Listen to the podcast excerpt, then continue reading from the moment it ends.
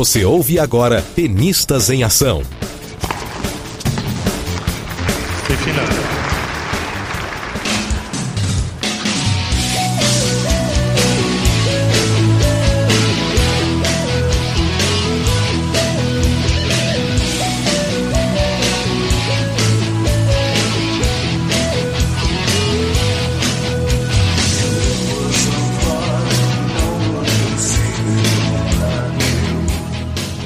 Olá, ouvinte, seja muito bem-vindo. De São Paulo, capital, eu sou Jeff Guimarães. Meu nome é Marco Rosa, sou da cidade de Maringá, no Paraná. Sou coordenador do projeto infantil para treinamento de alto rendimento nas categorias sub-12 e sub-14.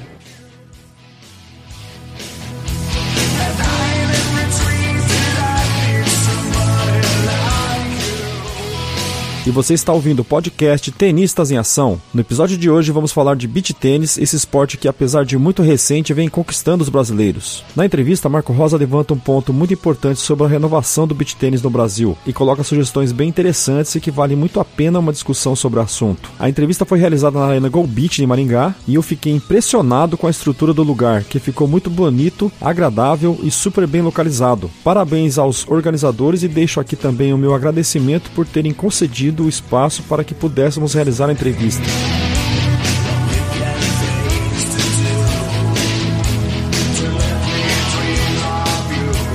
E eu gostaria de destacar algumas iniciativas que estão sendo feitas por podcasters. O primeiro é sobre o encontro POCA, Podcasts e Ouvintes Capixabas, que aconteceu em Vitória Espírito Santo no último dia 30 de junho. E os podcasts que participaram do encontro foram na Trilha Podcast, Fatal Erro Podcast, DeltaCast, CoutoCast, Beco da Bike e Observador Quântico. Parabéns a todos os participantes pela iniciativa e com certeza movimentos como esse vão fortalecerem muito a mídia podcast no Brasil.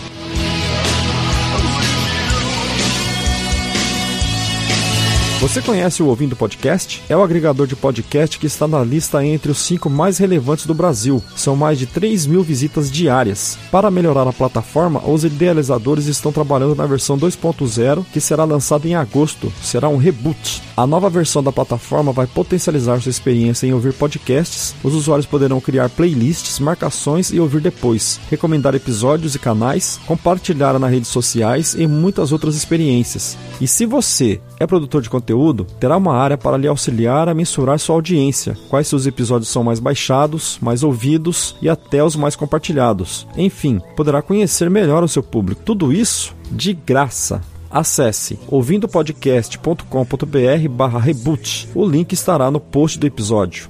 E eu queria falar também do Podcaster Procura. O Podcaster Procura é uma iniciativa da Tata Finoto, do PQPcast e o Clube Secreto, e que tem ajudado muitos produtores de conteúdo. Através dessa iniciativa você pode encontrar convidados, editores e equipe para o seu podcast. Você pode encontrar o Tenistas em Ação no Facebook, Twitter, Instagram e Google+. O site é tenistasemação.com.br. Todos os episódios estão disponíveis também no iTunes. O e-mail de contato é tenistasemaçãobr@gmail.com. Esses detalhes estão no show notes logo abaixo da descrição do episódio. Deixe seu comentário, sugestões, críticas construtivas são muito bem-vindas e por favor, compartilhe, divulgue. E a trilha sonora será comandada pelo Rose Rock, banda daqui de São Paulo. Sou fã do trabalho dos caras, músicos super competentes e que lotam todos os lugares por onde tocam. Obrigado pela conexão, pelo download. Jogadores prontos. Play! play, play.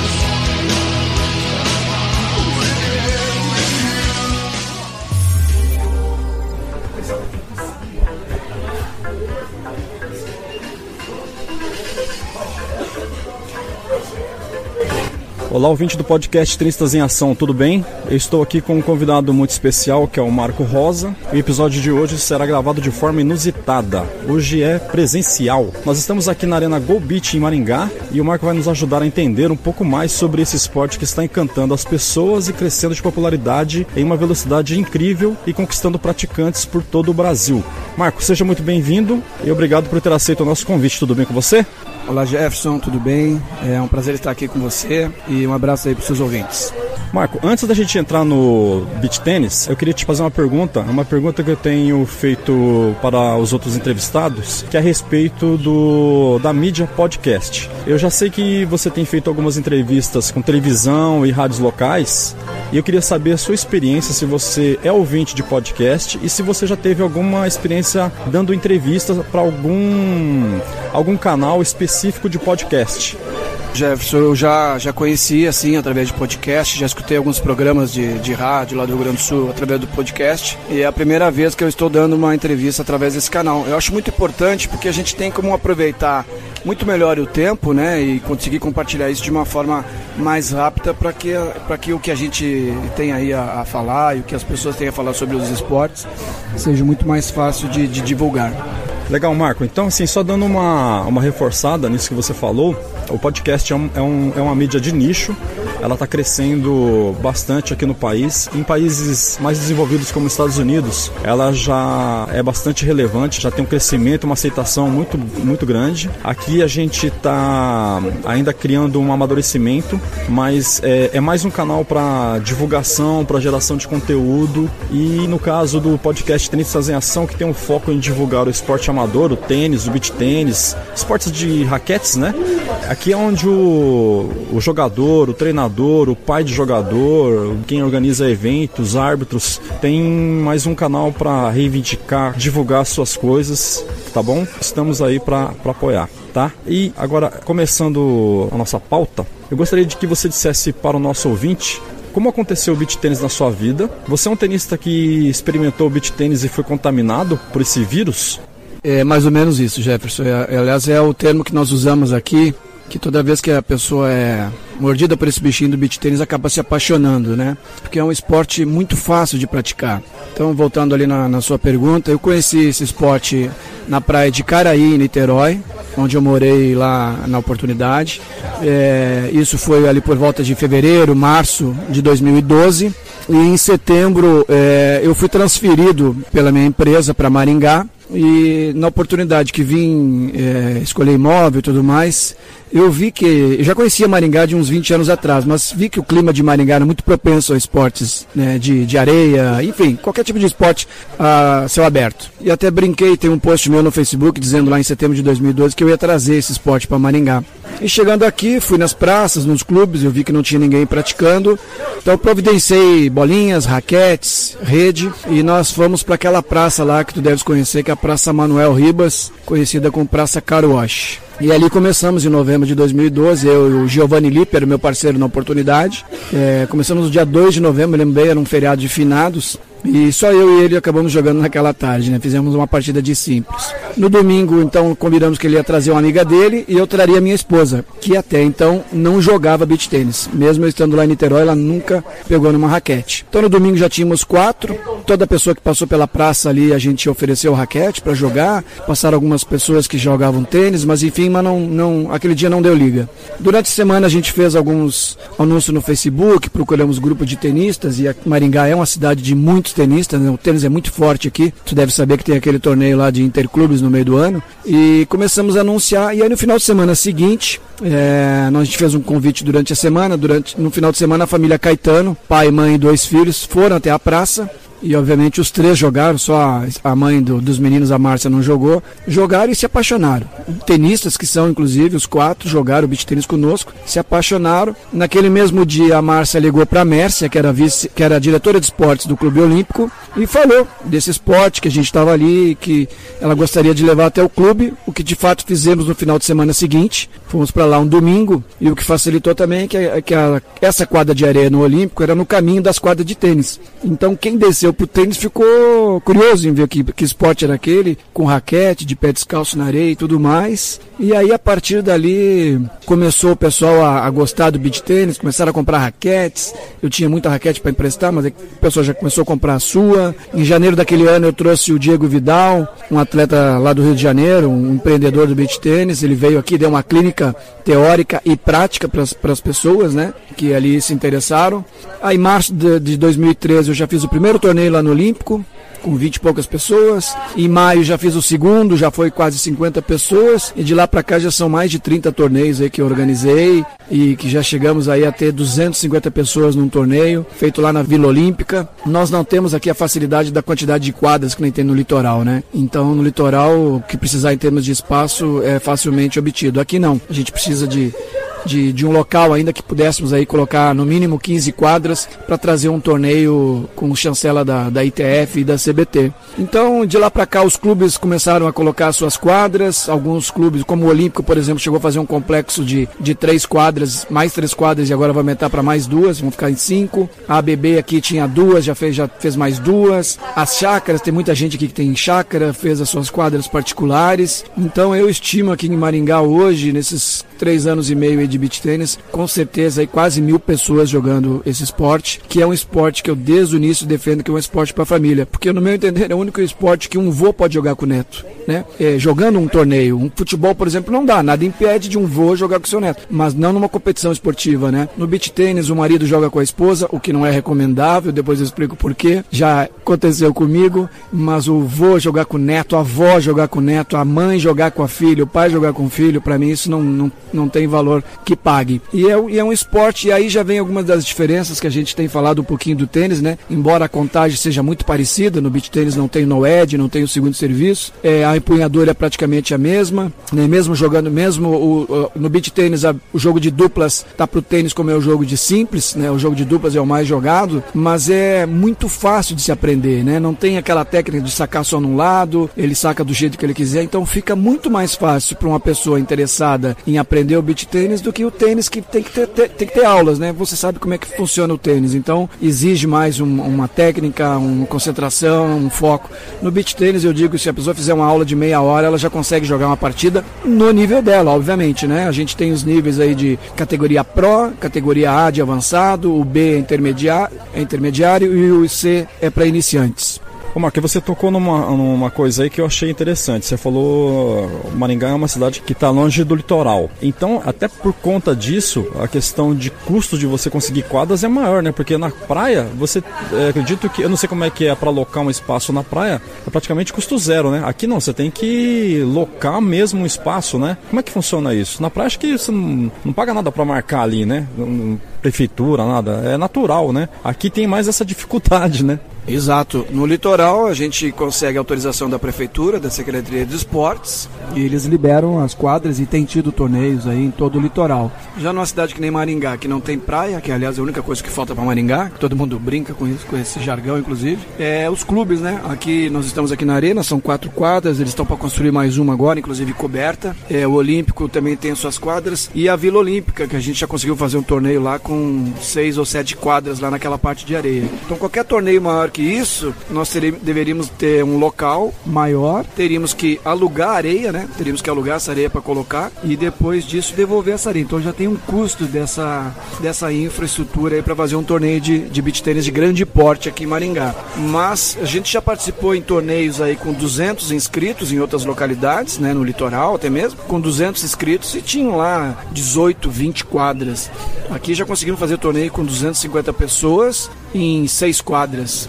Para que a gente tem que cuidar um pouquinho na parte de, de limitar as duplas que estão participando do torneio. Mas um torneio aqui hoje já pode começar numa quinta-feira à noite, por exemplo, né? Legal. Então a gente já começa na quinta noite, sexta noite também. Algumas simples são, feita, são feitas na parte da tarde, na sexta-feira. E as duplas normais, sábado e domingo. Exige um pouquinho de cálculo para isso, né? Para que não haja um atraso. Eu acho muito importante não haver atrasos na, nos torneios, então a gente tem que cuidar. Mas eu acho que do jeito que está indo aqui Maringá, não só Maringá, mas como outras cidades que estão desenvolvendo muito beach tênis, construindo quadras cobertas, tem muitas quadras cobertas sendo inauguradas. Eu essa semana vi mais uma lá na cidade de São José, ali do ladinho de Florianópolis, tá para inaugurar uma quadra lá coberta. Então, assim, são os polos que estão acontecendo fora do litoral. E isso é muito importante para o esporte, né? Que não fique só no litoral, que ele consiga. Então, eu consigo me lembrar agora aí, Porto Alegre tem quadras nos clubes, quadras cobertas descobertas, é, empreendimentos sendo construído com várias quadras. Teve um torneio no ano passado lá que a gente jogou, se não me engano, vai ter umas 10 ou 12 quadras. É, no Rio Grande do Sul ainda Passo Fundo já fez torneio de beach tênis. Santa Cruz inaugurou agora um polo lá de beach tênis sensacional, coberto, quadras cobertas, quadras descobertas. Goiânia, eu sei que tem muito forte o, o beach tênis. Belo Horizonte, lá do meu amigo Luiz Basílio, também muito forte um circuito mineiro lá de beach tênis. É, me lembro também Campo Grande, né? Não podemos deixar Campo Grande fora. Campo Grande começou até antes de Maringá, inclusive, lá com o trabalho do Rosinaldo, do Mário, também que começou com ele. Depois é, tem um pessoal lá também, um projeto muito interessante, que até te indico lá, a Luzélia. É, ela faz um projeto com as crianças lá muito bonito, leva os garotos pra, para os torneios. É, falta apoio, é verdade que falta apoio, falta apoio para torneio, falta apoio para esses projetos sociais, mas ela está lá batalhando para ver se, se consegue fazer com que as crianças crianças tenham uma atividade, né, que conciliem com as escolas, porque ela cobra muito, né, a parte de escolar deles. Isso eu acho que é muito importante.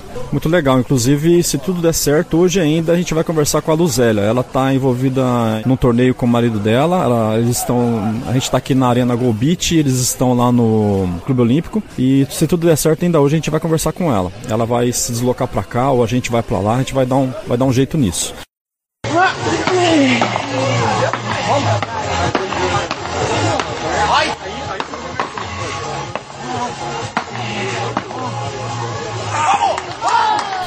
Marco, você veio de fora, né? Você chegou em Maringá e quando você chegou e começou a fazer esse trabalho com beach tênis, tudo era meio que uma novidade com as pessoas aqui da, da cidade. É, eu queria saber de você o seguinte: você percebeu algum, algum tipo de resistência, boicote ou não? As coisas foram acontecendo de forma tranquila, as pessoas foram se envolvendo, foram te dando apoio. Conta um pouquinho isso para o nosso ouvinte. Resistência nenhuma, Jefferson, nenhuma. É, os clubes apoiaram, a mídia aqui, eu tive um apoio muito grande de de rádios, a Rádio CBN deu um apoio muito grande para nós no início. É, televisão também, tinha um programa aqui numa, numa TV local, o programa Show de Bola também deu muito apoio nos torneios, nos eventos que a gente fazia. E principalmente o pessoal querendo jogar, né? Eu me lembro que a gente teve, tivemos segunda, segundas-feiras lá na Praça Caruache, que com uma quadra apenas e 25 pessoas esperando para jogar. Onde jogam quatro e ficam 21 de fora, imagina o tempo para que pudessem jogar. É, teve vezes que, nem, que eu e minha esposa nem jogávamos, a gente só ficava ali com o pessoal mesmo, que o intuito era esse, né? Chamar o pessoal para conhecer, para que eles conseguissem multiplicar isso para nós. E os clubes também, cada vez mais os clubes começaram a fazer esse esporte, implantar modalidade, né? Os diretores de, de, de esporte dos clubes começaram a ver uma boa possibilidade de dar mais movimento nos clubes e o que o pessoal aqui é, fala muito, é, no caso do Maringá Clube, onde eu fui sócio por um bom tempo também, eu fui sócio do Olímpico logo no início e depois até por localização fui sócio do Maringá Clube. No Maringá Clube aconteceu de pessoas que não iam no clube há bom tempo começaram a ir por causa do esporte, né? Então o pessoal começou a conversar com outras pessoas que não conheciam dentro do clube, começaram a se relacionar. Houve um incremento muito grande lá do associado visitando o clube nos finais de semana, indo até o clube, né? Justamente para praticar esse esporte que era uma novidade na, na oportunidade, né? Então fez com que o esporte crescesse muito rápido nos clubes e consequentemente eh, nas academias que inauguraram. Nós tivemos no ano de 2014, finalzinho, eu inaugurei lá com o torneio Academia Ecoplay, foi inaugurado em 2014, uma academia com quatro quadras de tênis e quatro de beach tênis. É, depois disso, tivemos agora, neste ano aqui em abril, a inauguração aqui da Go, da Go Beach, na arena. Essa arena sensacional que tem aqui. Já tivemos dois ou três torneios aqui e isso aqui lota quando tem torneio. Então é sinal que o pessoal, além de gostar jogar, aqueles que jogam e são empreendedores, viram a possibilidade de, de fazer é, desse esporte um negócio né? Que nada mais justo do que realmente faça isso. Precisamos de empreendedores no esporte. E isso facilitou muito, porque tendo lugar para jogar, tendo torneios bem organizados, sendo feitos pela federação, com a chancela da federação, isso facilitou para o esporte que hoje já tem professores de beach tênis dando aula, né? Que é uma, já, já é uma diferença para o tênis, né? No tênis o aluno faz aula o ano inteiro e por vários anos. No beach tênis assim ainda é um, é, ainda é um tabu se ele vai passar de seis meses fazendo aula, porque ele se acha na condição aí de quatro cinco meses de já apto para um jogo, já apto para um tornal, isso é verdade. O que, que os professores estão fazendo? Estão aliando o funcional ao esporte. E isso está segurando as mulheres, está segurando as crianças a fazer isso, né? A fazer esse esporte, que é um esporte feito numa areia fofa, como você está vendo ali. Isso, a queima de caloria é muito grande. Então, para a mulherada, isso é muito importante. Eu já, já tenho dito isso há mais de ano, eu acho que esse esporte é um esporte que logo, logo o percentual de feminino será superior ao masculino, eu não tenho dúvida quanto a isso. Isso é uma característica que é bem diferente do tênis, né? Porque eu, eu vejo é, até em alguns lugares as mulheres reclamarem porque tem pouca mulher praticando e às vezes elas têm que jogar com homens porque não porque tem poucas meninas querendo jogar torneios, por exemplo. Jogam ali o finalzinho de semana, mas quando fala em torneio, na hora que fala de play mesmo para valer, elas têm meio que medo. E então o beach tênis tá fazendo o caminho inverso, né? Tá tendo a, a, a previsão é que tenha mais meninas, mais mulheres praticando. Show de bola.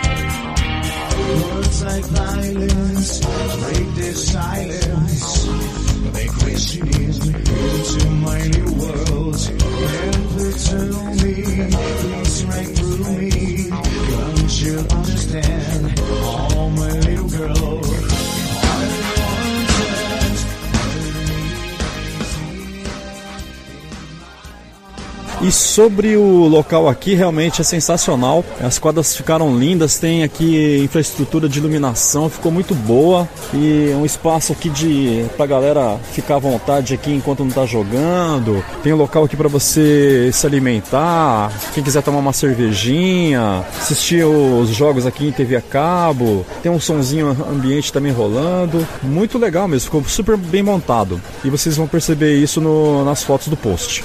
Ô Marco, agora fala pra gente Você é de uma atividade que não tem nada a ver com beach tênis, você é da área comercial e eu queria saber como é que deu um estalo e como é que você foi cair, foi se envolver com beach tênis. É, exatamente, como eu te falei, é, eu tenho uma atividade comercial, já estou nela há mais de 10 anos nesse segmento de, de, gestão de frota, e o beach tênis ele acabou aparecendo aqui como uma possibilidade, era um hobby, na verdade, era um, é um hobby que eu tinha, e que num determinado momento, aqui entre 2013 e 2014, virou um negócio, não deixa de ser um negócio, porque eu, eu comecei a organizar torneios, né, mas não é a minha atividade principal, tanto é que desde o ano passado eu já não tenho, já não estava fazendo mais nada nesse segmento, mas eu sempre digo, né, às vezes eu tento sair um pouquinho pouquinho do beach tênis, mas o beach tênis não quer sair, não quer sair de mim. Então, tem esse ano já acho que já é o quarto, quarta entrevista, quarto bate-papo que eu estou fazendo a respeito do beach tênis. Esse programa que teve aí umas três semanas atrás, o pessoal da TV Cesumar, que é uma faculdade aqui, me procurou para falar sobre, eles falam sobre esportes em geral, e é um programa inteiro de meia hora só, só com, um determinado esporte. Dessa vez foi com beach tênis, né? Mas a parte minha de, de, de, de comercial foi justamente isso. E hoje eu trato ele como um hobby, eu não tenho atividade assim fixa fixa com beach tênis. O que eu procurei fazer nesse semestre é um projeto com as crianças. Eu acho que é um esporte que todo esporte tem que ter uma base, né? Tem que ter uma categoria de base e eu gosto dessa parte de estar tratando com crianças. Enfim, embora eu não tenha a qualificação de educador físico, né, de professor de educação física para isso, mas eu gosto de mexer com as crianças, gosto de estar com eles. E o projeto que eu comecei em janeiro com as crianças do sub-14 foi visando a seletiva da Rússia, que agora no mês de julho teremos lá na Rússia, em Moscou, um mundial de beach tênis. E eu pensei, já vinha pensando desde o ano passado de dar um apoio para essas crianças, né? Apoio em termos de, de treino, de alto rendimento e tudo mais. E começamos em janeiro é, com, com oito crianças treinando. Dessas oito, seis foram jogar em Niterói, que foi uma seletiva que teve agora lá num torneio, no segundo maior torneio do mundo, inclusive, foi é, realizado na Praia de Piratininga, lá em Niterói, no Rio de Janeiro. E o Narc Rodrigues, que é o treinador da seleção, foi lá para fazer a escolha dos atletas. E aqui de Maringá tínhamos ido com duas duplas femininas e uma dupla masculina, então totalizando seis. Dos, dos oito, seis foram. E para nossa grata surpresa, surpresa não digo porque eu já esperava, a dupla masculina foi campeã na sub-14 e das duas duplas femininas, uma foi campeã e a outra ficou em terceiro lugar. E desses seis atletas, três foram convocados para a Rússia. Né? O Giovanni, a Luana e a Antônia, é, que atual depois da seletiva, um menino e duas meninas, embora o outro menino e a outra menina e as outras duas meninas tinham condições tranquilas de ser convocados. Inclusive, depois da seletiva, eles agora foram contratados aqui pela Golbit, estão treinando aqui na Golbit, porque o meu projeto era até só a seletiva mesmo. Então, isso foi para Maringá, isso foi excelente,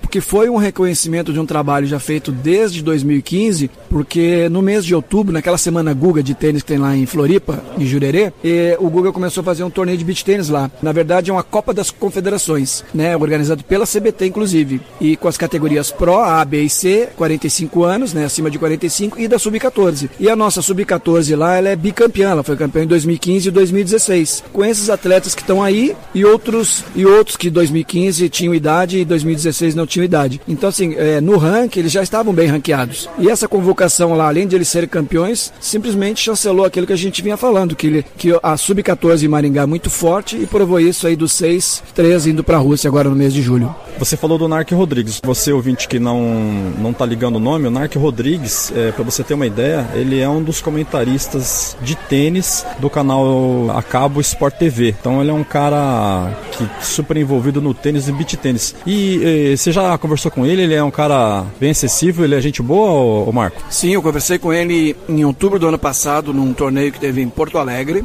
Expliquei a ideia do projeto. Na época eu ainda morava em Santa Catarina, porque como eu, te, eu não tinha te falado ainda, mas eu vim para cá em 2012, voltei para minha casa em Santa Catarina no ano de 2016, em fevereiro, e passado 10 meses a gente não aguentou aqui as saudades, porque a gente fez muitas amizades aqui em Maringá, e em dezembro voltamos para Maringá. Então no outubro eu tinha conversado com o NARC sobre esse projeto da Sub-14, eu tinha o, o, apoio da Federação Paranaense de Tênis aqui através do Silvio, e a minha ideia é que alguém, que alguém fizesse um projeto e desse essas aulas. Como eu voltei para cá, eu segui dando esse projeto e avisei pro NARC, tive com ele lá também em Niterói, conversei sobre as crianças que estavam fazendo o projeto, e daí em veio a convocação aí alguns, alguns dias atrás e o pessoal está muito feliz aqui, os pais estão muito felizes com esse projeto, porque viram que dando continuidade no, no, no esporte, dando continuidade com, com atendimento, com, com aulas, com preparação física, com alimentação adequada, não descuidando das aulas, o esporte pode realmente dar certo. Muito legal, Marco. Marco, a gente tá aqui já falando um tempinho, batendo uma bolinha e já tá me dando uma sede. Que tal a gente dar uma parada, tomar um isotônico e retomar em seguida, beleza? Beleza, vamos lá então. Viu que o pessoal já começou a jogar por aqui, né? É, e para você aí que tá ouvindo a gente, de repente você tá ouvindo no fundo as bolinhas aí, as raquetes. Então é o vai fazer parte da nossa trilha aqui.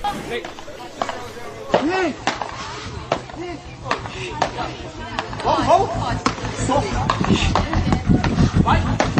Vai. É.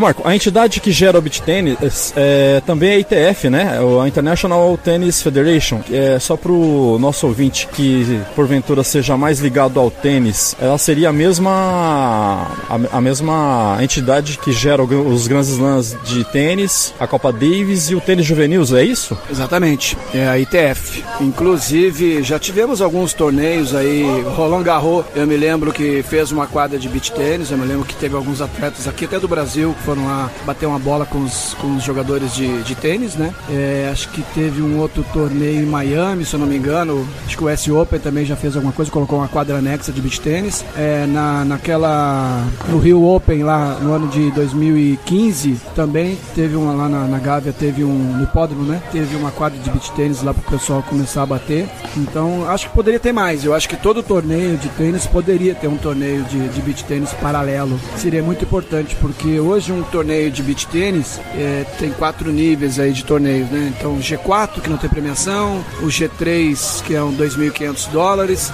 o G2, que é 6.500 dólares, e o G1, que é no mínimo 10 mil dólares. Alguns países, alguns promotores já fizeram com 15 mil dólares, e teve um na Rússia ano passado que foi de 50 mil dólares, né? 50 mil dólares, 25 mil na categoria masculina e 25 mil na categoria feminina. Mas ainda é muito pouco, em termos de patrocinadores, é muito pouco ainda perante um torneio de tênis, né? Uh, ao valor absurdo que é de um torneio de tênis. Nós tivemos agora no Equador acho que uns dois meses atrás, um torneio lá de, acho que foi 15 mil dólares, onde os irmãos Lapente lá participaram também do, do torneio de beach tênis. É, então isso que, que é, ele acabou trazendo o patrocinador, né? Então isso facilitou pelo nome deles. Que bom que nós tivéssemos em todos os países alguém que, que, que puxasse o beach tênis para dentro de um torneio de tênis. Com certeza é, a mídia seria muito importante para obter aí patrocínio, né, para esses torneios. Eu vejo como com grande importância que a ITF não só é, regular regularmente, como ela está regulamentando, mas que ela dê um espaço lá através da ATP, ou que,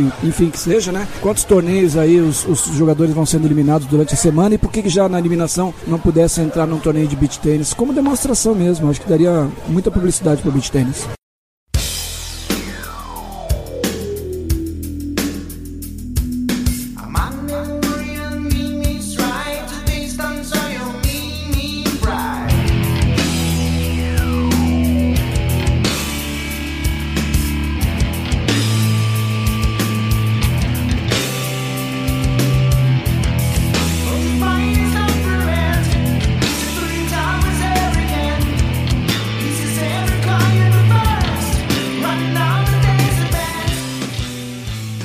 Agora eu quero falar com você sobre equipamentos. Para quem quer iniciar, existem alternativas? Exemplo, no tênis, é, existem lojas de raquetes de tênis que vendem raquetes usadas. E também eu já vi no Facebook até grupos de tenistas, né, que, que fazem trocas de raquetes, vendem raquetes usadas, até para utilizar como raquete de entrada para quem está iniciando no tênis. No beach tênis, tem algo parecido com isso que você tenha conhecimento?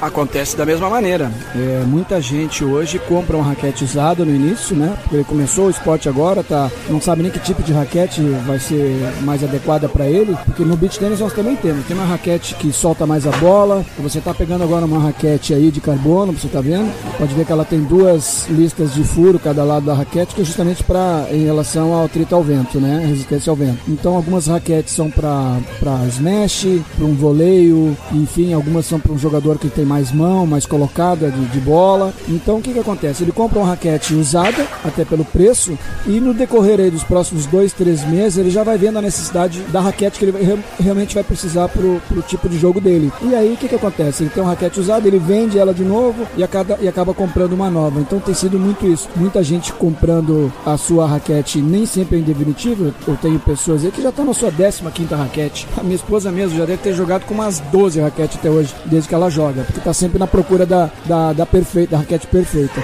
Então isso é bem costumeiro do pessoal ter a sua usada e depois comprar uma, uma melhor. Quanto ao equipamento, né, obviamente joga de pé descalço, inclusive há uma, um item no regulamento da CBT que não é possível jogar de tênis, né, e às vezes acontece aí de estar um tempo chuvoso, um tempo muito frio, e aqui já vem uma diferença, mais uma diferença é, do beach tênis em relação ao tênis, né, tênis garoou, a rede arriada. No beach tênis só se chover canivete para não ter uma partida mesmo, então sai com chuva, claro que eu, eu sempre digo, né, como tá jogando e começou a chover, segue o baile. Agora, tá chovendo, tá frio, entrar numa quadra com areia úmida, areia molhada, é um pouquinho complicado. Aí o pessoal já começa a usar uma sapatilha, uma botinha. Tem lojas aí que, que vende esse tipo de sapatilha, de botinhas para usar, o pessoal tá usando muito. Vem mais aí uma diferença do tênis e do beach tênis. Né? Tem acontecido aí algumas, em alguns locais, é o bicho geográfico. É uma coisa que realmente acontece no beach tênis se a areia não for tratada, se as quadras não forem tratadas, né? Tem muita gente aqui em Maringá com bicho geográfico, então é um cuidado que tem que ter. Né? A mulher mais ainda né? Porque ela gasta dinheiro fazendo unha dos pés e depois vai e coloca essa areia vermelha no pé. Então acho que uma botinha é bem adequado para isso, para que ela possa. A raquete nós já falamos, né? Joga de pé descalço, então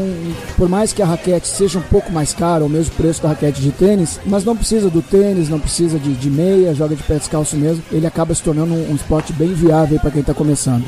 Legal, e você tocou num ponto aí sobre o bicho geográfico. A gente tem uma ouvinte que é a, a Cris, a Cris Ramalho. Alô, Cris. Ela é uma tenista que pratica muito beach tênis. Ela é de Campina Grande, na Paraíba, e ela joga beach tênis. E no clube onde ela frequenta, ela estava falando pra gente, inclusive ela postou algumas coisas no Facebook sobre o bicho geográfico. Eles estavam tendo muito problemas com isso e parece que agora com a troca de, de presidência lá do clube, parece que finalmente isso vai ser resolvido. É um perigo, né? Um perigo grande, né? Que são os cocôs de gatos, né? Que provocam isso aí, né? É exatamente isso. E isso acontece geralmente são nos clubes, né? Os clubes têm lá gatos que ficam no clube, então o que acontece? Se a quadra não for totalmente cercada, e você pode ver aqui na, na arena, embora não tenha gato por aqui, mas ela é totalmente cercada. Não tem como o gato entrar na quadra, né? Só se deixarem o portão aberto. Tem uma, uma menina lá do nosso projeto, Sabrina, ela tá com o bichográfico nas mãos e nos pés, inclusive. E é um, é um tratamento chato de fazer, demorado, então tem que ter um cuidado. É, as academias, os clubes estão começando a fazer os tratamentos, é, é, feito um tratamento com cal, inclusive,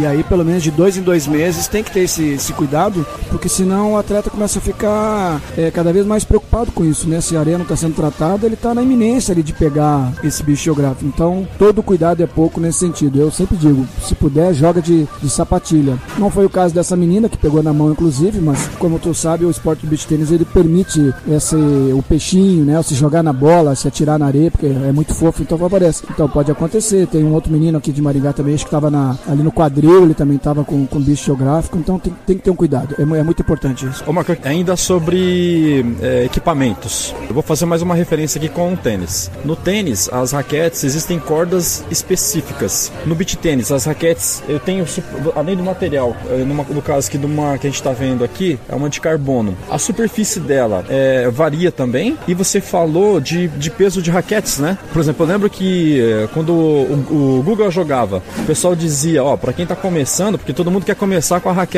do, do seu ídolo, né? Principalmente criança. E a gente sempre alertava, não fazer isso. Por exemplo, a raquete do Gluga a gente falava que era um martelo. Então, um iniciante se jogar com a raquete daquela ia se machucar seriamente. Existe esse tipo de coisa também no beach tênis? Superfície e evitar de jogar com a raquete de um ídolo? Bom, aqui no, no beach tênis o que, que acontece? É, as marcas são, são diferentes das marcas de tênis, né? Eu sempre digo que não, não é aconselhável comprar uma raquete pela sua plasticidade ou pela sua beleza, porque tem raquetes muito bonitas. Eu acho que todo atleta, principalmente iniciante, ele tem que bater. Então isso favorece. Para quem está vendendo as raquetes, nem, nem todas as lojas vendem raquete de beach tênis. Geralmente é um, é um representante na cidade, alguém que joga, alguém que é patrocinado por uma dessas marcas que acabam vendendo essas raquetes. Então o que, que ele faz? Ele tem a pronta entrega, ele tem raquetes para teste e as pessoas começam a jogar, jogam uma partida, jogam uns games, enfim, com essas raquetes e vão experimentando para depois compre. Né? Guga, inclusive, tem uma raquete com o nome dele aqui no Brasil. Beach tênis? De beach tênis. Tem, tem uma marca que usa uma, uma, o nome dele numa dessas raquetes. Ele joga. O Guga joga bastante. Ele já jogou lá em Jurerê, já jogou na, na Brava, onde ele tem casa. É, ele tem, ele tem noção para negócio. Legal. Mas aqui ainda, embora nós tenhamos aí o Vini Fonte, que é o nosso principal jogador aqui no Brasil, ele tem uma raquete com o nome dele também, mas ainda são muito os italianos ainda que, que estão mandando nesse, nesse que dominam esse esporte, né? Já começou lá em Ravenna nos anos 80 nesse esporte e se pegares hoje o ranking aí dos 10 primeiros colocados, acho que nós só temos aí o Vini Fonte que está nesse ranking, mas se pegar os 30 aí já temos aí 5, 6 brasileiros com certeza. Então, inclusive o Vini Fonte teve um ano, acho que foi o ano de 2015, ele chegou a ser o número 1 um do, do mundo no beach tênis, foi o primeiro não italiano a ser o número 1 um do beach tênis. Isso foi muito importante porque ele, ele o Gui Prata, e aqui vai um abraço pro Gui Prata lá no Rio de Janeiro, parceiro do nosso aí do, do beach tênis, cara que sabe muito de, de beach tênis, ele tem uma escolinha lá na, na, praia, na praia de Ipanema, no Rio de Janeiro. Gui Prata e eles foram os,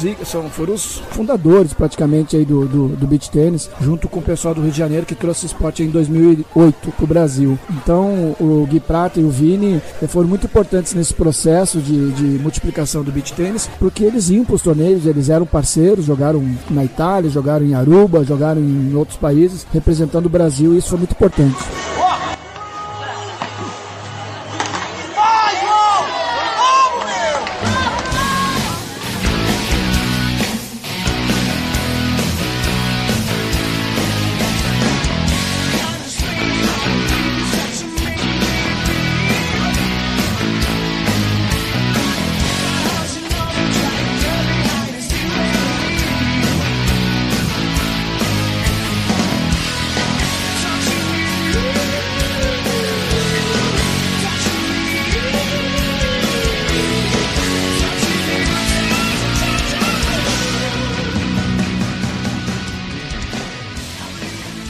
Agora a gente vai para perguntas do ouvinte. E a primeira pergunta aqui é de uma pessoa que eu acho que você conhece, que é daqui de Maringá, é o Sivaldo Melo. Ele é um, um amigo meu. Ele pergunta aqui: quais as diferenças das regras do tênis em relação ao beach tênis? Aí ele cita algumas coisas aqui como pontuação e saque. E também tem a ver com a pergunta do Ricardinho. O Ricardinho ele faz parte de uma turma de amigos que joga lá no Parque Vila Lobos em São Paulo. Parque Vila Lobos que tem sete quadras de tênis. E eu não vi, por incrível que pareça, lá uma quadra de beach tênis. Eu vou investigar mais. Então o, Ricardinho e o Sivaldo faz a pergunta em relação à diferença de regras tênis e beach tênis. Um abraço pro Sivaldo. Sivaldo que aliás está me devendo uma partida de beach tênis. Nós já jogamos campeonato de tênis um contra o outro, mas beach tênis ele está me devendo. É, regras é, no beach tênis não há um segundo serviço. É, se a bola queimar a rede, está valendo no saque, ela vale. É, não há vantagem, então no edge. Então eu digo 40 iguais é game no segundo, no, no próximo ponto, né? Estão sendo comentados aí algumas, comentadas algumas mudanças no beach tênis. É, tem muita gente falando que vão aumentar a rede em mais 10 centímetros. Hoje ela é 1,70m a rede, né? De altura da, do chão, 1,70m. Estão falando em aumentar aí para 1,80m do chão. Estão é, falando também criar uma linha imaginária de 3 metros da rede para que se receba esse saque, né? Porque hoje tem, tem jogadores, tem duplas recebendo o saque colado na rede. Então isso acaba, acaba. E acaba tirando um pouquinho da plasticidade do jogo de beach tênis, né? Eu entendo que um jogo de beach tênis tem que ter os ralis, né? Um lobby, uma curta, aquela chegada na bola bonita, buscar uma bola bonita. Se ficar muito no saque, no saque voleio, fica um jogo sem graça. Não vai, não vai ter uma plasticidade para uma TV, uma TV fazer uma cobertura de um, de um torneio. Então acho que o pessoal está pensando nisso. Parece que vai ser testado agora em julho. Agora no mês de julho lá na, na Europa começam os torneios, né? Chega o verão lá, começam os torneios de lá. Tem muito brasileiro indo para lá agora passar um mês lá para jogar e aprender cada vez mais. Se eu não me engano, vão fazer um teste. Vai ter um torneio lá que vão fazer um teste com essa rede nessa altura. Então isso é importante também. Basicamente é não ter o segundo serviço, no edge, a pontuação é a mesma, né? Um set. É, aí já vem mais uma diferença pro tênis básica, né? Geralmente o tênis, geralmente não, o tênis um torneio é melhor de três sets, né? No beach tênis, o que que acontece? Geralmente é um jogo só, mas é uma fase de grupo, então o atleta joga no mínimo duas partidas dentro do grupo dele. Mesmo em torneios avançados? Mesmo em torneios, os torneios de ITF, a única categoria que é melhor de três é a categoria Pro. Os amadores todos são com fase de grupo. No, no Pro, o que, que acontece? Ele vai, se ele tiver pontuação, ele já entra na chave principal, mas ele está na iminência de chegar lá no torneio e ser eliminado na primeira partida e vai embora. O máximo que pode acontecer é ele jogar uma simples na sexta-feira, se ele quiser entrar na simples, ou uma mista Pro também, que ele pode jogar aí na sexta-feira. Mas ele corre o risco de no sábado perder a primeira e ir embora. Os amadores, não. Eles vão jogar lá a dupla masculina, eles vão jogar a dupla mista. Se ele tiver acima de 40 anos, ele joga a categoria de 40 anos, inclusive mista 40 anos. Então nós estamos falando aqui de quatro categorias que um amador joga no torneio, para valer a pena o deslocamento dele, né? Então, imagina, nós fomos aqui de Maringá, e se eu não me engano foi a maior delegação nesse torneio lá de Niterói, nós fomos, nós fomos em 87 pessoas para lá. Eu acredito que sim, até tenho que falar com o Thiago, mas eu acredito que sim, ele fez um post para nós uma, logo no início do torneio, mas nós fomos em 87 pessoas para lá e 72 jogaram o torneio, porque foram parentes também que não jogaram, né? Pais, mães, enfim, mas 72 pessoas jogaram. Então ter, tem um gasto para isso, né? Alimentação, hospedagem, viagem, deslocamento e tudo mais. Tu joga no mínimo oito partidas num torneio desse. Tô falando só na fase de grupo. Se tu avançar para oitavas, e esse torneio foi um torneio muito grande, foram 708 atletas. Só perdeu pro torneio de Aruba, que é o maior torneio do mundo, é o de Aruba, por enquanto. Que aliás, aqui em 2014 nós fomos em 40 pessoas lá para Aruba nesse torneio e o pessoal ficou mais encantado ainda. Eu sempre digo, desses 40 que foram, todos continuam jogando. Então isso é, isso é muito legal também, sinal que dá continuidade realmente no esporte. Pro amador é interessante ele jogar o máximo de categoria que puder e que é permitido, que daí ele aproveita bem o, o vamos falar do custo-benefício, né? O Sivaldo aqui, ele tem mais uma pergunta, ele questiona o seguinte, jogar beat tênis ajuda o tenista a melhorar algum fundamento, no caso de tenistas que também praticam beat tênis? Olha, eu já conversei com vários professores de tênis, eh, nunca conversei com algum que tenha dito que prejudica, e eu sei que alguns já disseram isso, mas os que eu conversei, eh, logo no início aqui, a minha grande turma aqui no, no início era do tênis, né? O pessoal do tênis que veio jogar e continua jogando os dois torneios, os, os dois torneios que tiverem, eles jogam, jogam as duas modalidades. Os, os professores que eu conversei disseram que o voleio e o reflexo melhorou muito, né? Porque o beat, que é muito mais rápido, que o beach tênis tu joga dentro da quadra, né? A quadra de beach tênis é uma quadra de 16 por 8, né? Então são dois quadrados de 8 e ele joga dentro, ó, você está vendo ali o jogo, ele joga numa linha de base de quase 3 metros da rede, quando que no tênis ele joga uma boa parte da, do jogo fora da quadra, né? A, a linha de base dele é fora da quadra. No beach tênis isso acaba melhorando o reflexo. Eu não tenho dúvida, eu não tenho dúvida nenhuma que melhora o reflexo. A gente já tem exemplos bem claros sobre isso. Mas tem aqueles que dizem que pode dar uma dor no ombro, né? Porque no beach tênis tu joga com a raquete, a empunhadura pode ser a continental, mas tu joga com a empunhadura alta, digamos assim, manter a raquete alta. No tênis já não. Então, mas enfim, eu não tenho, não tenho visto muita gente se machucando no beach tênis. E se se machuca é porque já tem alguma lesão, alguma coisa no cotovelo, ou no ombro, ou no punho.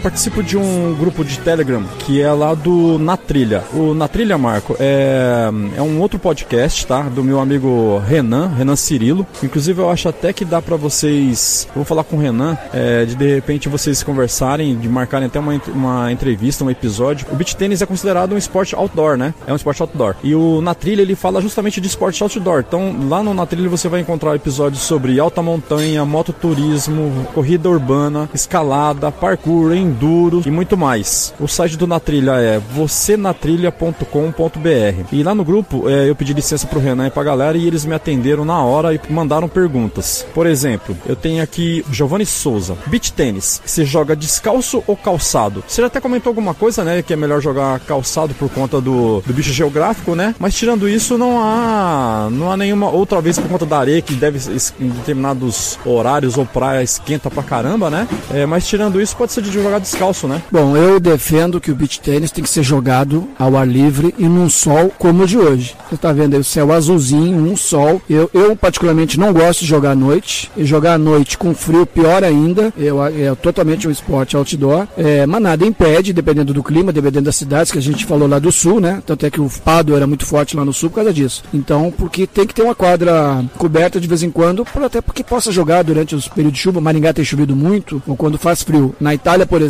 é, no inverno acontece diversos campeonatos outdoor e a areia, inclusive, é aquecida. Né? A, quadra, a quadra tem uma calefação, mas a areia é aquecida também, então não, não fica gelada. Então isso é importante também. Um abraço aí pro Renan, eu guardo um contato com ele aí com o maior prazer. E o Giovanni, pote do beach tênis, o máximo que é, que é permitido pelo regulamento é jogar com uma sapatilha. Tênis de forma nenhuma. E o Jorge, lá do grupo também, ele também tem um podcast que fala de animes, de animes, é o Animes Fair. O Jorge Jorge pergunta: tem alguma preparação para o beach tênis em relação ao tênis de quadra? Não, não, não, não tem nenhuma preparação diferente, não. Embora seja um esporte na areia fofa, eu acho que ele te dá um condicionamento maior ainda. Eu acredito que ele exige até bem menos das articulações, né? Então, e te dá um uma queima de caloria muito grande e te dá um condicionamento físico muito interessante, né? Por isso que eu te falei lá no início que para as mulheres que estão fazendo essa modalidade, algumas estão deixando de fazer alguma academia, porque estão aliando a, ao esporte, né? Aprender a técnica do esporte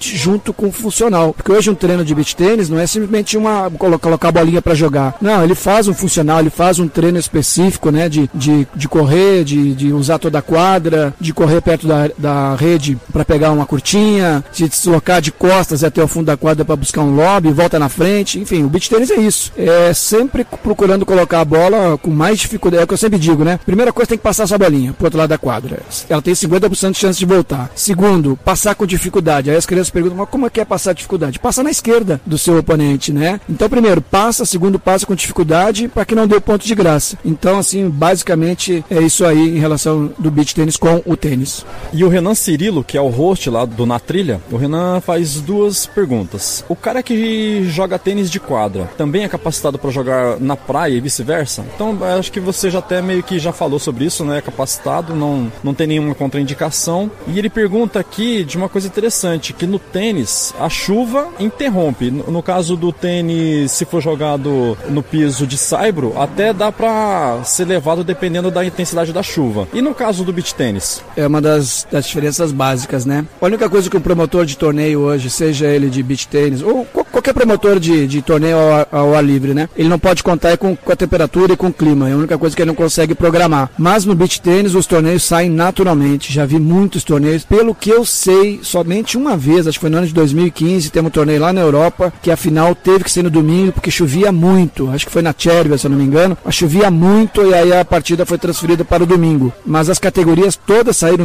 normalmente. Claro que perde um pouquinho da beleza, né? A bola fica mais pesada. Falando em bola, é uma bola com 50% de pressurização, né? Daquela do play and stay. Ela fica mais pesada, a raquete já fica com, com o cabo molhado, então o pessoal já usa uma, um saco plástico para envolver ali o cabo da raquete a mão, para não perder a sensibilidade e tudo mais, que ela não escorregue. Mas eh, o beach tênis tem essa grande vantagem de, de, independente da temperatura e do clima, ao torneio, a partida sai de qualquer maneira. Eu até descobri aqui morando em Maringá que tem uma época do ano lá em Foz do Iguaçu que não há nem torneio de tênis lá perto, porque há o spray lá das cataratas que acaba molhando as quadras de tênis que tem próximo lá em, em Foz do Iguaçu. Eu, eu achei muito interessante isso. Se não me engano, é no mês de junho ou julho que não tem torneio, ou se tem torneio numa uma época mais distante, justamente por causa do spray das cataratas. Sabia disso, Jefferson? Não, não sabia. Que incrível, né? Que coisa. Bem curioso mesmo. eu tenho uma questão aqui que é do Tasto Albuquerque. Tasto Albuquerque é um parceirão meu. Ele é praticamente um tenista repórter. Quando tem algum evento lá em Maceió, ele é de Maceió, né? Eu peço para ele fazer entrevistas com os jogadores, ele manda o áudio das entrevistas. É um parceiraço nosso. E ele pergunta aqui: Marco Rosa, sabemos que a renovação é fundamental para o crescimento em qualquer esporte. Pergunto: como está a aceitação do público juvenil no beach tênis? Ele pergunta também das, do feminino, beach tênis no Brasil. Como está a participação? Mas você já até falou, né? Que tem uma curiosidade, é 50-50 e tem uma, uma perspectiva aí da, de ter muito mais mulheres do que homens. Olha aí, o Tasto. E como estão nossos atletas no cenário internacional falando em ranqueamento? Então fica aí basicamente duas perguntas, né? Aceitação do público juvenil e o ranqueamento mundial. Bom, quanto ao público juvenil, eu gosto de coordenar essa parte do juvenil, mas eu acredito que o Brasil é, deveria ter categoria sub-18 e sub-16 também. Hoje nós temos via CBT apenas a sub-14. E claro que a gente tem que entender que numa categoria de sub-14, ela demanda dos pais, ou um pai pelo menos, levar a criança para jogar um torneio pelo Brasil afora. Mas eu acredito que se houvesse aí uma, um empenho da confederação, né, da CBT, com alguns organizadores de torneios, e lá em Niterói eu aproveitei para conversar com essa garotada aí de sub-18, o que está acontecendo com essas crianças, com esses adolescentes, adolescentes entre 14 e 18 anos? Eles expiraram a idade para jogar sub-14, alguns pelo seu nível técnico já estão se aventurando, inclusive na categoria Pro, porque jogam muito, estão jogando na categoria Pro, mas ainda não tem um nível para conseguir passar de um quali ou conseguir passar da primeira partida. E aí, voltando a falar em termos de custo, né? Então, quer dizer, ele se desloca para jogar uma categoria Pro, né? Num, num determinado, determinado torneio, chega lá, não passa no quali, não passa da primeira partida e teve todo aquele custo e jogou uma partida e olhe lá. Então, eu, a minha ideia, quando, quando eu tenho inclusive um grupo de, no WhatsApp dessas, desses adolescentes, é que os promotores dessem uma condição especial para essa categoria, né? Que onde eles fossem, que à medida que eles fossem sendo desclassificados lá na sexta-feira, quando tem o quali, ou na primeira partida da, da chave no sábado pela manhã, já que eles vão ficar lá todo final de semana, que tivesse uma categoria sub-16 ou sub-18 e que eles pudessem jogá-la é, no sábado e no domingo. Porque, imagina, lá em Niterói aconteceu lá de, que, eu, que eu vi de alguns meninos desses que jogaram a, o quali da profissional na sexta-feira e ficaram lá o sábado, o sábado e o domingo sem jogar nenhuma partida. Né? Então, eu acho que para uma renovação é muito importante, porque senão ele vai treinar durante a semana, durante o mês para aquele torneio, chega lá, perde na primeira e uma partida só não, não vai bastar. Claro que ele está vendo os profissionais jogar,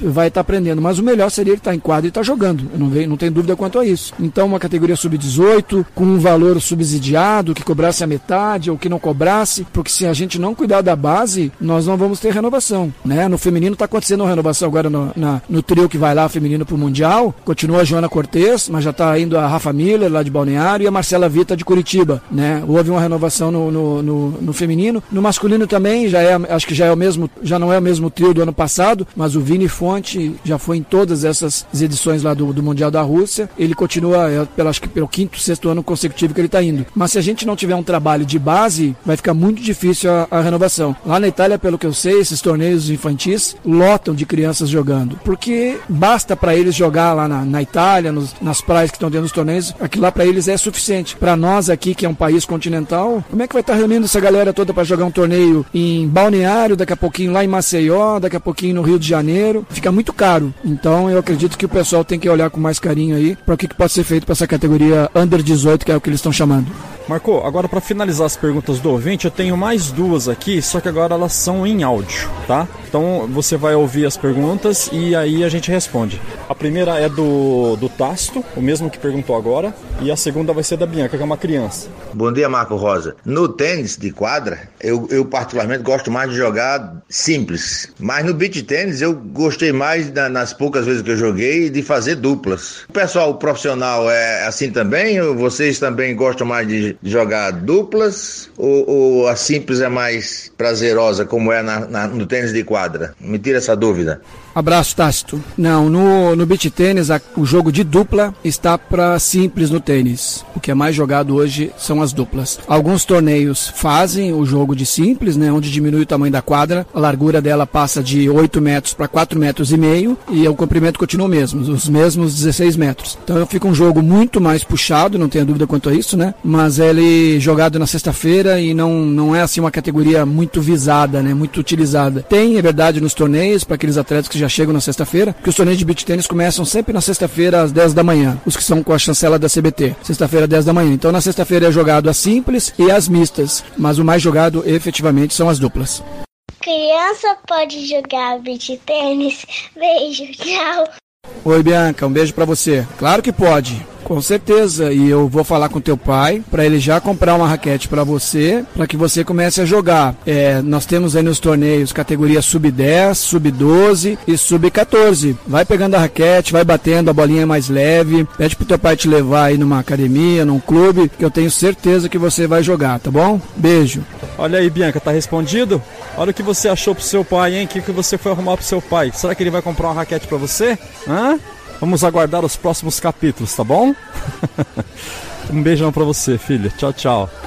Marco, acho, acredito que é isso, tá? O que eu, o que eu tinha pra, de curiosidade para te perguntar e mais as perguntas de ouvinte, né? Eu não quero te prender muito. E eu queria saber de você se você tem alguma, algumas considerações gerais para finalizar, alguma reivindicação, se quiser meter a boca, boca no trombone, pleitear algum patrocínio. Esse é o momento. Fala aí. Bom, é, o que eu gostaria, bom, em primeiro lugar, agradecer o, o espaço aí com você. Isso é muito importante para um esporte que está em ascensão e que todo mundo diz que é o esporte que está mais crescendo no país. É, acho importante é, mencionar e salientar que é um esporte de família, que os, que os maridos que são tenistas, que nos seus clubes que tiveram uma quadra de beach tênis, façam que a sua esposa experimente. A gente sabe que no primeiro momento é causam lá um constrangimento, uma vergonha, não está acostumada. Mas você está vendo aqui na quadra do lado agora que quatro dois casais jogando, dá para ver ali um, que um é namorado mesmo, e eles estão bem iniciantes, mas eles estão ali, ó, jogando sem vergonha nenhuma. Acho que o esporte é isso mesmo, tem os níveis que já é justamente para isso, para separar, e que não pode ter vergonha. E se trouxe a esposa, que traga o filho também, e aqui vem mais uma, mais uma, uma diferença do beach tênis e pro tênis, né? Nós temos aqui um tenista muito conhecido aqui na cidade de Maringá, que é o Feijão, e o Feijão, ele tem, é sócio lá da Academia Coplay, ele é professor de, de, de tênis. Ele me confidenciou uma vez que no torneio de tênis, como é que acontece, né? Geralmente os torneios começam na quinta-feira, o atleta ganha, ele vai embora, volta na sexta, se ele ganhar, ele volta no sábado, se ele ganhar, ele vem para final no domingo, né? E no beach tênis não é, é que hoje você não está vendo aqui um ambiente de, de, de, torneio, mas hoje uma pessoa que joga um torneio de beach tênis, ele joga no sábado de manhã, ele joga no sábado de tarde, ele jogou já uma categoria na sexta-feira à noite, então ele fica,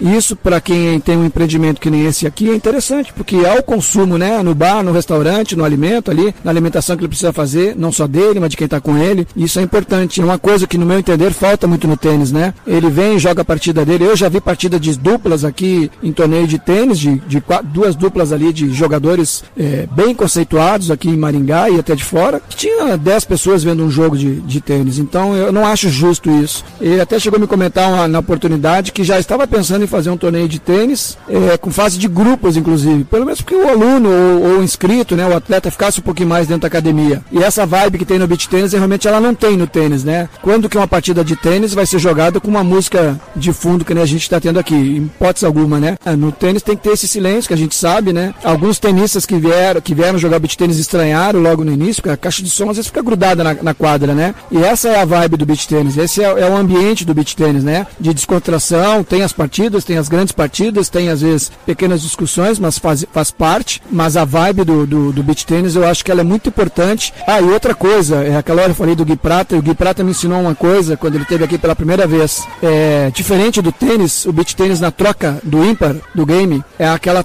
batida de mão no beach tênis, coisa que não tem no tênis, né? Tu sabe disso. Então, no beach tênis, seja na categoria de iniciante ou seja na categoria pro, sempre há esse cumprimento na troca de, de quadra. Isso eu acho muito bacana e o Gui Prata disse para mim uma vez que a gente nunca perdesse esse costume e eu sempre falo, importa se está odiando o adversário naquele momento do jogo ali. Uma perpetuar isso, eu acho, que, eu acho muito importante. Legal isso aí, viu? É, no tênis tem isso, mas é só no final do jogo, né? No final do jogo eles se cumprimentam. E no beat tênis, então, é sempre nas trocas de ímpar, o pessoal dá uma batidinha ali, como, como se fosse um, um cavalheirismo, né? Um, uma gentileza. Legal. Bom, Marco, eu acho que é isso aí. Eu quero agradecer muito você, tá? Por receber a gente aqui. Agradecer o pessoal da Arena Go Beach. E a gente vai deixar. Eu vou, eu vou registrar algumas fotos aqui para você ouvinte que, que tá acompanhando a gente. As quadras, as quadras estão repletas repletas de gente aqui. Tá um sonzinho, um ambiente aqui legal. O, o bar aqui é, é, muito show de bola. Eles montaram uma estrutura muito legal, muito bonita, de muito bom gosto. E, Marco, já é a terceira vez que a gente tentou. A gente teve problemas de conexão de internet. A gente tentou de novo, tivemos problemas. Teve uma vez que ficou só o meu áudio gravado. E falei, ih, o Marco vai acabar desanimando, mas a gente foi conversando, a gente foi alinhando e aí calhou que eu fiz uma viagem aqui pro Paraná e o próprio Marco deu a ideia, ô, oh, se você quiser a gente faz presencialmente. E eu falei, pô, bacana, vou levar a parafernália aí, vou ver o que, que eu levo e a gente tenta fazer essa gravação ao vivo, é, presencial, né? É a primeira vez que o Tenistas em Ação faz uma gravação presencial, os outros episódios foram feitos tudo é, online, né? Porque é difícil você, geralmente cada um tá num canto do país, né? É difícil. Então já conversei com gente de Maceió, com pessoas de, do, do Rio Grande do Sul. Então é difícil você deslocar e estar tá junto da pessoa. E hoje deu certo, eu estava aqui em Maringá, o Marco estava por aqui, ele não está envolvido em nenhum torneio hoje. Deu tudo certo, a gente gravou. É, eu peço desculpa a você, ouvinte, se estiver ouvindo aí um pessoal conversando no fundo, um sonzinho, mas aqui a gente está num ambiente aqui que é da galera, né? Não tem como. Por mais que a gente peça para às vezes baixar um pouquinho o som, às vezes não dá para controlar, mas eu espero que tenha ficado bom para vocês, tenha sido uma experiência boa. Para mim foi sensacional. A gente conseguiu desvendar aqui muitas dúvidas, né, que a gente tinha em relação ao esporte. Tá show de bola. Marco, obrigado mais uma vez. E o espaço tá sempre aberto aqui, sempre que você precisar divulgar, reivindicar, pode contar com Tenistas em Ação, tá bom? Obrigado e até uma próxima oportunidade. Tchau.